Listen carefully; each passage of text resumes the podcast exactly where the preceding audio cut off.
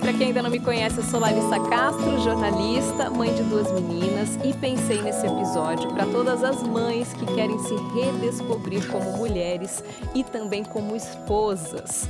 Aposto que já surgiu aquela dúvida, né? Será que eu vou ter a mesma intimidade com o meu marido? Quando isso vai acontecer? Vai demorar para acontecer de novo? Vai ser igual depois de tantas mudanças e transformações no meu corpo? Pois é, fique tranquila, você não está sozinha nesse mar de inseguranças e a nossa missão aqui hoje é te ajudar. Aproveite e já se inscreva no nosso canal, curta esse vídeo e compartilhe com quem está no mesmo barco.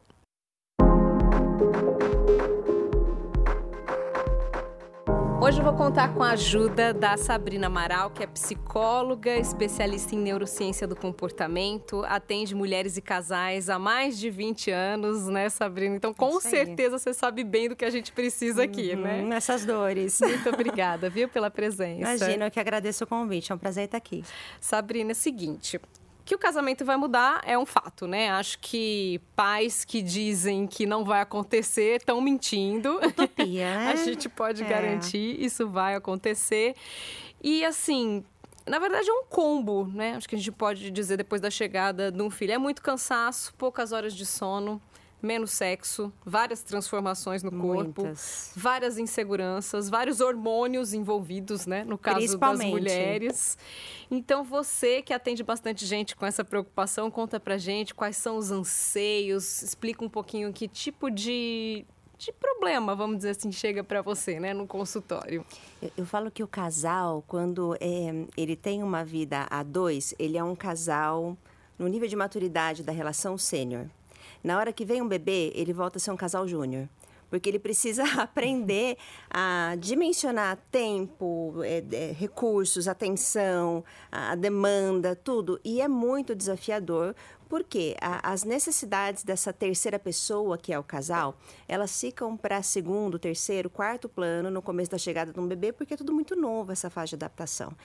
Então, é, por um lado, as mulheres é, é, têm uma transformação radical no corpo, é, as roupas de outrora já não servem mais e das mater, da maternidade está grande, então ela se olha no espelho, não, não se reconhece ela está exausta pela privação de sono, o estresse. E por mais que os parceiros hoje em dia sejam muito compreensivos, entendam, rola uma autocobrança, parece que você está devendo alguma coisa.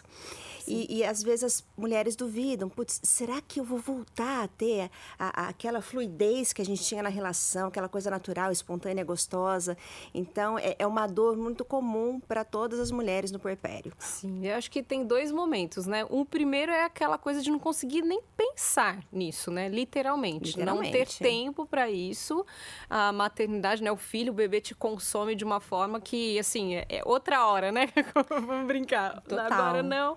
E tem, claro, é, a própria o tempo, né? Que a gente fala aí dos do, 40 dias, né? Que o tem mínimo, o resguardo, né? né? As avós dias. falavam também muito dessa questão de é. resguardo. Então tem esse primeiro momento que já é muito intenso e que acho que é isso que você falou. A mulher já coloca na cabeça que vão ser pelo menos 40 dias aí sem nenhuma intimidade, mas ela nem para para pensar, não para para contar tempo, quantos dias já foram, quantas semanas. Você perde a, gente a noção mergulha, do tempo, né? isso. Exatamente. Mergulha numa realidade que é só nossa, né? Literalmente. E pensa, Lari, uma pessoa normal numa privação de sono, ela já teria algum nível de comprometimento de libido, é, de disposição de energia. Imagina uma mãe que está assim literalmente sendo sugada na, na, sua parte física, emocional, energética. É muita doação e aí fica difícil de você se doar ainda mais, porque o, o sexo na relação ele é isso, ele é uma troca, ele é uma doação. Então o seu corpo já foi morada de criança, para quem está amamentando o corpo, ele, ele é fonte de nutrição e você meio que desconecta a parte do prazer disso tudo né? Pensa assim. Eu acho ah. que você esquece o lado mulher, literalmente, né? Total. né? Parece que mãe e mulher são duas palavras muito diferentes, é. né? Você como mulher é uma coisa, você como mãe é outra. A gente tende a dividir muito isso e não conseguir chegar é num acordo aí, né? É verdade. Especialmente as mães de primeira viagem. Você tem é, duas crianças, né? Uma, uma de quatro, uma de dez meses. Estavam falando um pouquinho antes da gente começar a gravar você com certeza percebe a diferença de como foi ser marinheira de primeira viagem e todo esse processo de adaptação e agora com a segunda. Você vai ganhando um pouquinho mais de traquejo, vai ficando é, é, um pouco mais previsível o que vem por ali. Não que seja mais fácil, mas você fica um pouquinho mais preparada. Então, a mulher, quando ela está na primeira viagem, então, parece que a vida acabou. Uhum. Não, não existe sexo depois da maternidade. Gente, deixa eu te falar, existe, fica bom de novo, tá? não desanima. Eu falo que a gente trouxe, eu trouxe o combo aqui, né? Que parece uma combinação super desastrosa, mas dá para contornar, né? Tem solução, tem luz no fim do túnel. Luz então. tem, com certeza. Eu me lembro que eu, quando estava no puerpério, é, num determinado momento, eu falei, gente, nunca mais eu vou ter vida sexual de novo. Eu juntei todas as minhas lingeries, aquelas roupas bonitas que a gente usa geralmente quando vai sair tem uma noite especial. Eu mandei tudo embora que eu falei agora isso não me pertence mais. Mas aos pouquinhos a gente vai entendendo que essas coisas vão acomodando dentro da gente, especialmente quando você tem um bom apoio do outro lado, porque Sim. tem algumas mulheres que têm essa parceria, agora tem mulheres que ainda sofrem uma pressão, uma cobrança e aí fica triplamente mais difícil de lidar. Eu acho, a gente vai entrar nos dois pontos aqui que eu acho que são muito importantes de discutir, mas vamos por partes para a gente trazer então algumas dicas. Sim. Começando então, como a gente já falou, dos, falando sobre os bebês recém-nascidos, esse período aí dos resguardo, do resguardo, os primeiros 40 dias. É ser só mãe ali, né? E ponto. E eu acho que importante nesse primeiro momento é a mulher ter um pouco de autocuidado, né? Que é uma coisa também que a gente acaba deixando para trás nos primeiros dias e que é uma coisa fundamental quando a gente fala de libido, quando a gente fala de se sentir bem, né? É prestar atenção nesse autocuidado. Acho que é uma dica interessante para esse primeiro momento. Absolutamente. Até porque autocuidado as mulheres nem sabem o que é isso no período do puerpério. Com sorte você consegue ter um tempo para tomar um banho, para é, poder pentear o cabelo, lavar o cabelo com calma, porque o bebê é demanda básico, muito. Né? É o básico. É o básico. Não dá tempo de escovar os dentes. Não dá tempo de escovar escovar o dente, se amamenta enquanto você almoça. É uma loucura muito grande, então não tem nem como a gente dedicar tempo e energia para isso. Mas à medida em que o bebê vai crescendo um pouquinho, e especialmente se você tem uma boa rede de apoio, é possível você começar a trabalhar é, é, essa reconexão com você mesma, o lado mulher, o autocuidado, eu gostar de mim e eu fazer coisas que estão além da maternidade. Eu preciso parar de respirar fralda, mamadeira, chupeta, berço, é, troca, uhum. isso e aquilo para lembrar, puxa, quem eu era antes? Sim, é, a gente se afunda isso? e se perde literalmente. Sim. E isso é muito mais pesado quando a gente fala de uma mãe que não tem a rede de apoio, como você já citou, isso é importantíssimo, né? Mas infelizmente a gente sabe que muitas mulheres não têm. Então é, é buscar em algum momento se cuidar, pensar um pouco em si, fazer algo para si. Né? Principalmente, principalmente. Porque é, essa libido, essa reconexão, ela vem de você com você mesma. Quando você não está se sentindo bem, a outra pessoa pode estar tá te olhando, te desejando e te achando maravilhosa, mas você não vai estar tá disponível para aquilo. Então, uhum. essa reconexão acho que é o primeiro passo e o autocuidado é uma dica fundamental é, de você resgatar quem eu era antes da maternidade, as coisas que eu gostava, o que que, o que, que me nutria enquanto pessoa, enquanto mulher, assim, a minha alma, o meu coração. E isso sem a gente aprofundar na questão do baby blues, da depressão pós-parto, né? Aquele turbilhão de hormônios. É, eu nem vou me aprofundar nisso aqui, que a gente até já gravou um episódio específico sobre Ai, isso. Eu até anotei que é o 22, olha, episódio 22 Escuta a gente aí, fala gente. sobre o puerpério e traz bem profundo profundo aí essa questão do baby blues e da, da depressão, que é uma coisa muito séria. Agora, partindo para o parceiro também, os homens precisam ter consciência desse momento, né? Serem compreensivos, como você disse, alguns chegam a pressionar as mulheres e algumas acabam, inclusive, cedendo a essa é. pressão porque se sentem uma na obrigação. obrigação. Lamentável. Isso é né? é muito ruim, né? Vai, vai criando uma bola de neve que é. acho que fica mais difícil de você se reencontrar e de reencontrar essa conexão do casal. Né? Absolutamente. Né? O parceiro precisa entender que esse é um momento de resguardo da mulher como um todo. Ela precisa de tempo ela precisa de tempo para colocar o corpo dela no lugar, as ideias dela no lugar, as emoções no lugar. Ela precisa de respeito, ela precisa de espaço e de muito apoio. Acima de tudo, muito apoio. Não é só sobre você não cobrar é, a relação sexual, mas é você estar presente ali, provendo para ela e, e suprindo algumas necessidades emocionais básicas, porque isso também vai aproximar o casal. É, a libido, ela não é feita só de uma atração física. Você tem um lance de conexão. De do carinho, que a, Do que a pessoa cuidado, faz por mim, né? a maneira que ela me vê, eu me sentir vista, apreciada, querida, cuidada. Tudo isso alimenta a libido. A libido não é unilateral. Então, a cobrança... Meus queridos, a cobrança não ajuda. ela só vai atrasar ainda mais o processo. Então, dê espaço para sua parceira. Sim. E minhas queridas, não se sintam mal, né? Não se, não se rendam à pressão. Não é, é o momento, né? Respeitem a si Respeitem. mesmas, né? O seu corpo, os seus desejos. Exato. O seu corpo mudou muito, você mudou muito. E a gente tem o péssimo hábito da comparação. Inclusive, a gente se compara com a gente mesmo. Como que era o sexo antes da maternidade? Como é que era a minha relação antes da maternidade? É completamente diferente, gente. Quando a gente está pensando em ter nenê, o sexo ele vira uma coisa mais constante na vida da gente. Tá, a gente está preocupado, a gente está na função de resgatar e fazer todo esse processo dentro da rotina. Nasce o bebê, você muda da água para o vinho. Uhum. E quando você retoma, tem, tem um tempo, seu corpo está diferente, você tem novas formas de, é, de se relacionar. Então, preciso ter paciência. Não se cobre e, principalmente, não se compare tá? O fato de ser diferente, Lari, não significa que ele não vai ser bom ou ainda melhor. Sim. Né? É, as mudanças, as transformações no corpo também mexem muito, né, com é. essa questão da autoestima. Sim. Tem muitas mulheres que ou demoram ou até não voltam ao peso, né, anterior, na gestação. Uhum, uhum. Tem milhares de mudanças no corpo, né, nos seios, com relação à amamentação. Total tem a questão da, da pele, da flacidez, das, enfim, cicatrizes, tem muita coisa envolvida e tem muita mulher que mergulha nessa coisa também, né, de se cobrar demais e acaba não se sentindo bem, não é. se sentindo bonita, não se sentindo atraente. E tem o oposto, a gente falou dos homens que fazem, que pressionam, uhum. mas eu acho legal a gente comentar também dos que respeitam demais e não demonstram, né, Total. um interesse, Total. porque tem um pouco isso também. A mulher às vezes vezes precisa de um incentivozinho, né? De que o homem demonstre que ele está ainda é. interessado, né? Que ele ainda curte, Isso. que ele ainda admira essa mulher. Com toda eu estava até comentando, né, com você um pouquinho antes da gente começar a gravação que eu acompanhei um vídeo no Instagram aí essa semana. Eu sigo várias contas de maternidade, aí me veio um vídeo, um vídeo produzido, né? Não era uma cena real, mas uma mãe no, nitidamente no momento pós-parto, porque ela estava usando aquelas fraldas de pós-parto, porque sim, nós usamos fralda depois do pois parto. é, gente, pasme. É muito sangramento, né? Então você fica uns dois dias com aquela. É uma calcinha que parece uma fralda, literalmente, aquela coisa descartável. E aí a mulher tá com aquela cena assim, amamentando o bebê com aquela fralda. E aí entra o marido em cena com um olhar de nossa, como você tá maravilhosa, eu tô mulherão. te desejando. e ela faz uma cara de interrogação. É claro que era uma uma ironia, Sim. mas era literalmente para trazer isso pra gente. Às vezes, nós mulheres estamos nos sentindo horrorosas, acabadas, é, não atrativas.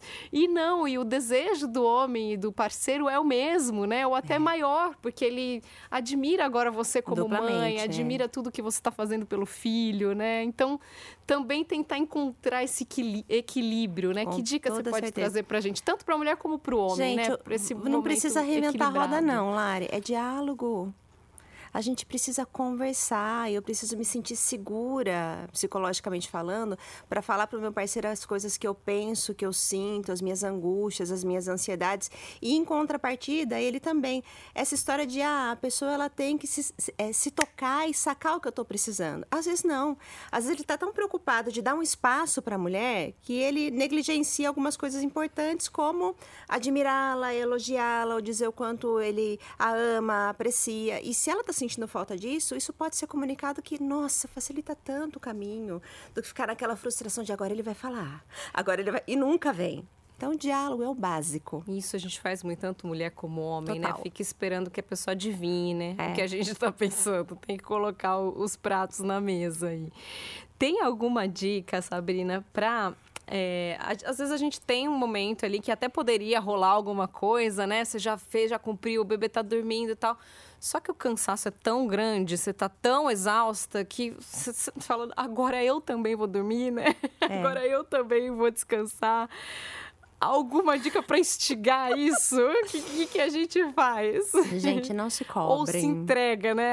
Não Descanse, porque isso também faz parte, Olha, né? Atenda às suas necessidades Você sabe básicas. o que, que eu lembrei agora? Daquela cena do, da, do desenho do Shrek, que ele tem os gêmeos. Ah. E aí eles fazem todo um corre, e ele olha para ela e fala assim, você está pensando mesmo do que eu? Ele, aham. Aí os dois estão...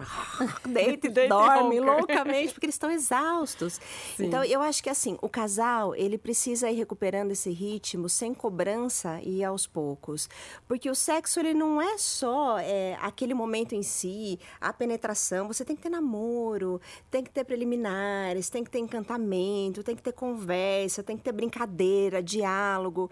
Então, você pode ir fazendo isso aos pouquinhos. É, não necessariamente a gente precisa cumprir. Vamos deitar aqui juntinho, isso, assistir um filminho, uma né? série. Ou dar né? uns beijos, fazer uns carinhos, entendeu? Fazer uma conchinha. E, e, se é o que eu dou, estou dando conta nesse momento e, e me nutre enquanto pessoa, cara, tá tranquilo. Tem que ter uma paciência do, do, do ritmo em que as coisas vão sendo retomadas aos pouquinhos. Tem casais que relatam aí demoram, acho que é até comum acontecer meses, né, para retomar a Tem vida o caso sexual, de ano. caso de anos. Uhum. Isso é normal. Normal. É muito normal. É, é, eu tenho uma paciente em que ela, a, a menininha dela já está com três anos e ela falou isso para mim. O primeiro ano foi muito complicado. O meu parceiro compreendia muito, mas eu sentia que eu estava devendo alguma coisa.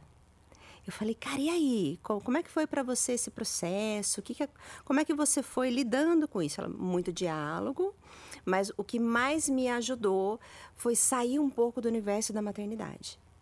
Eu precisei é, lembrar quem eu era, de tomar um café com uma amiga, é, pensar na minha vida profissional, nos hobbies que eu gostava de fazer e, e sem culpa, é, usar da rede de apoio, sair um pouco desse mundo do bebê. E aí eu fui lembrando e eu fui me sentindo bem comigo mesma.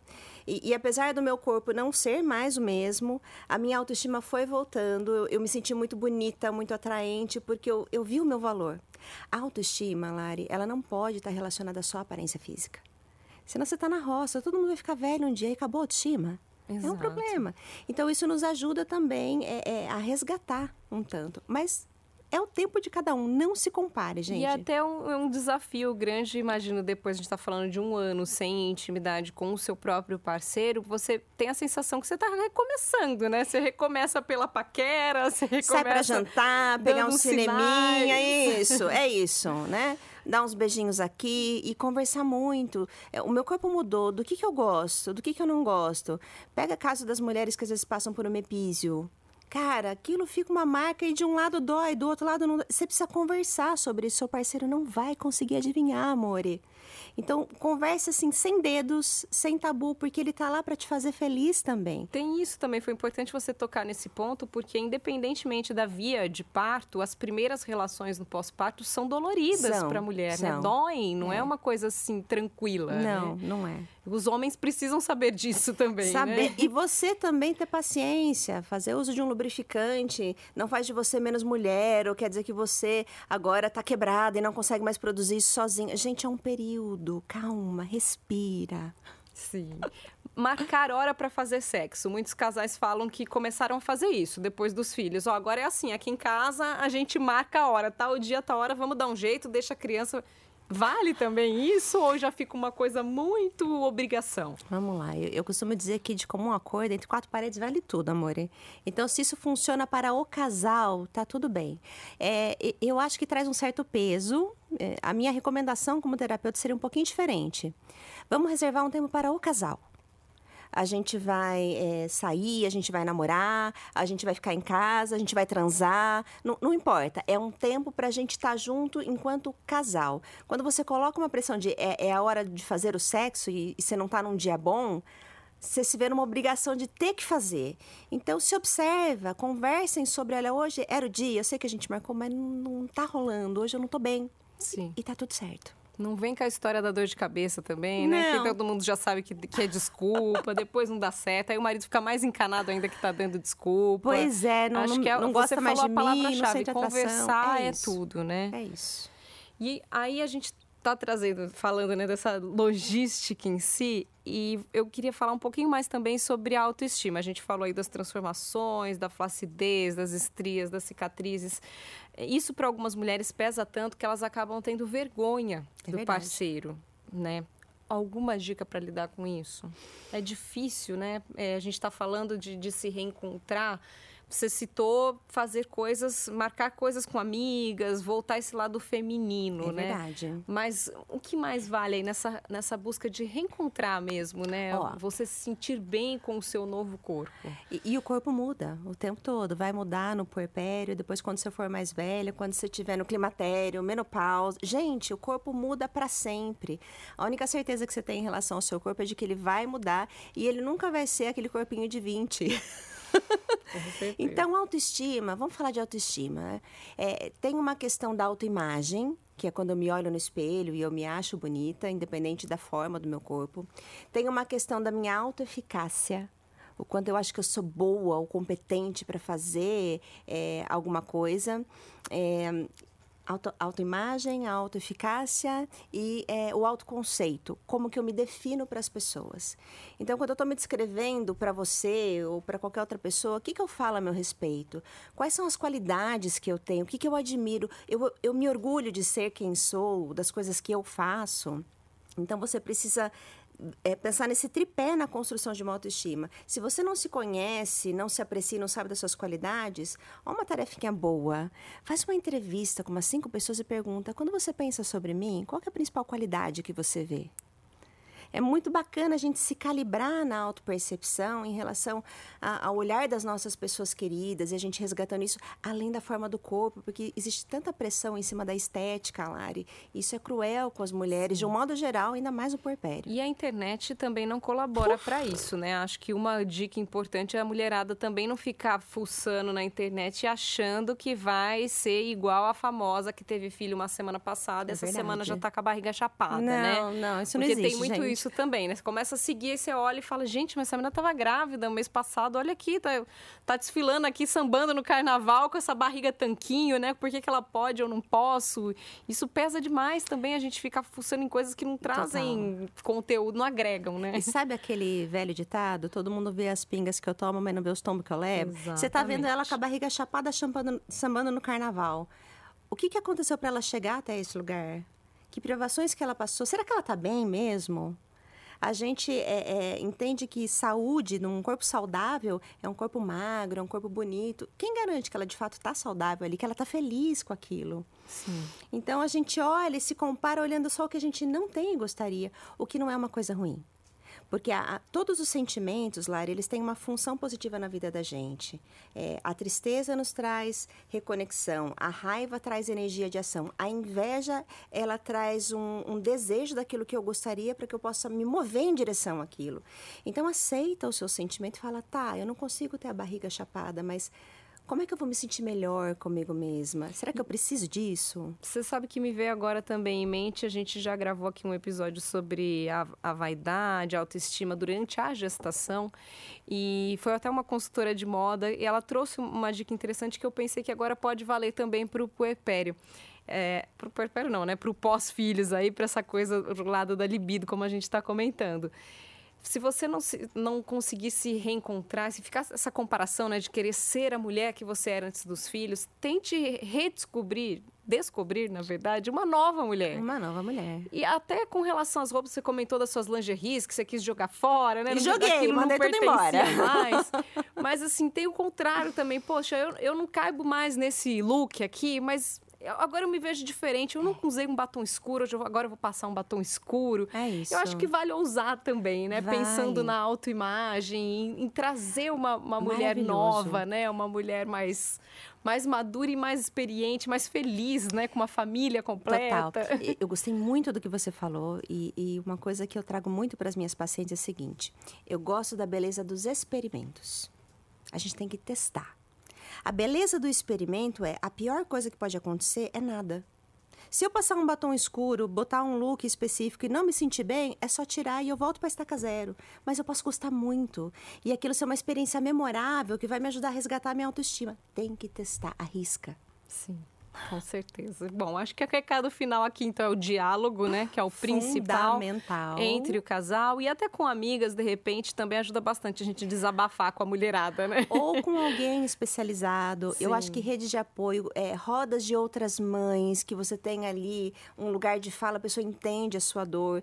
E se você vê que está muito difícil de lidar com isso sozinha, gente, pedir ajuda é sinal de força. Buscar um profissional, né? Você Total. pode, antes de encerrar, só contar um pouquinho pra gente como funciona a terapia de casal, né? Para que as, as mulheres e os homens tenham noção de que se é isso que eles estão precisando. Ok. A terapia de casal, ela vem é, deixar bem claro quais são as necessidades emocionais de cada parte da relação, para que eles possam se suprir se reconectar mutuamente. Eu falo que na terapia de casal eu não trato a esposa, eu não trato o marido, eu trato a terceira pessoa que é o casal. Então a gente trabalha com ambas as partes para que eles possam é, entender onde que eles começaram a se perder, e como é que eles podem se resgatar ali e deixar claro a- a- o que eles precisam naquele momento. E as coisas vão, vão se ajustando e eles vão se suprindo mutuamente. Não é o terapeuta que faz esse trabalho. É o marido que faz com a esposa, a esposa que faz com o marido, quando é um casal hétero, senão. A, a- a outra parte, a outra pessoa que está ali vai aprendendo é, no diálogo a se vulnerabilizar, que é um negócio super difícil de falar o que eu estou sentindo, o que eu estou pensando, quando você me magoa, Sim. porque eu tenho receio de abandono, de rejeição, de ser É, a retaliado. gente sabe que é importante falar, mas dependendo da situação, você, você engole, deixa passar, né? Ou então não era o momento, você acredita que não era o momento e depois tem vergonha de voltar a tocar naquele assunto. E- e- então e acho que, que a terapia é aquele momento, né? Aquele momento de identificar quais são os gatilhos emocionais que eu tenho. Às vezes o meu parceiro faz uma coisa que para ele é nada a ver e eu fico mega ativada emocionalmente, ele nem sabe daquilo. Então a gente precisa fazer uma psicoeducação em cima desses gatilhos para lidar de maneiras diferentes. Quais são os ciclos de conflito? A dinâmica é sempre a mesma. Sempre. Pode, o motivo pode ser o copo d'água, o celular, a criança, o filho, o sexo, mas a dinâmica das discussões são sempre as mesmas. Na hora que você saca qual é esse ciclo, fica fácil de você fazer pequenas interrupções e bloquear o processo. Terapia de casal ajuda tudo isso. É isso, gente. Resumindo, tem solução. Uh, se tem. Tenham filhos, não estamos querendo desestimular ninguém. favor, vale super tudo de a bom, pena. é. E depois, quando você pegar o embalo de novo, vai, né? Se vai. E fica ainda melhor. Tá certo. Obrigada mais uma Eu que vez. viu, agradeço, Sabrina, minha querida. presença.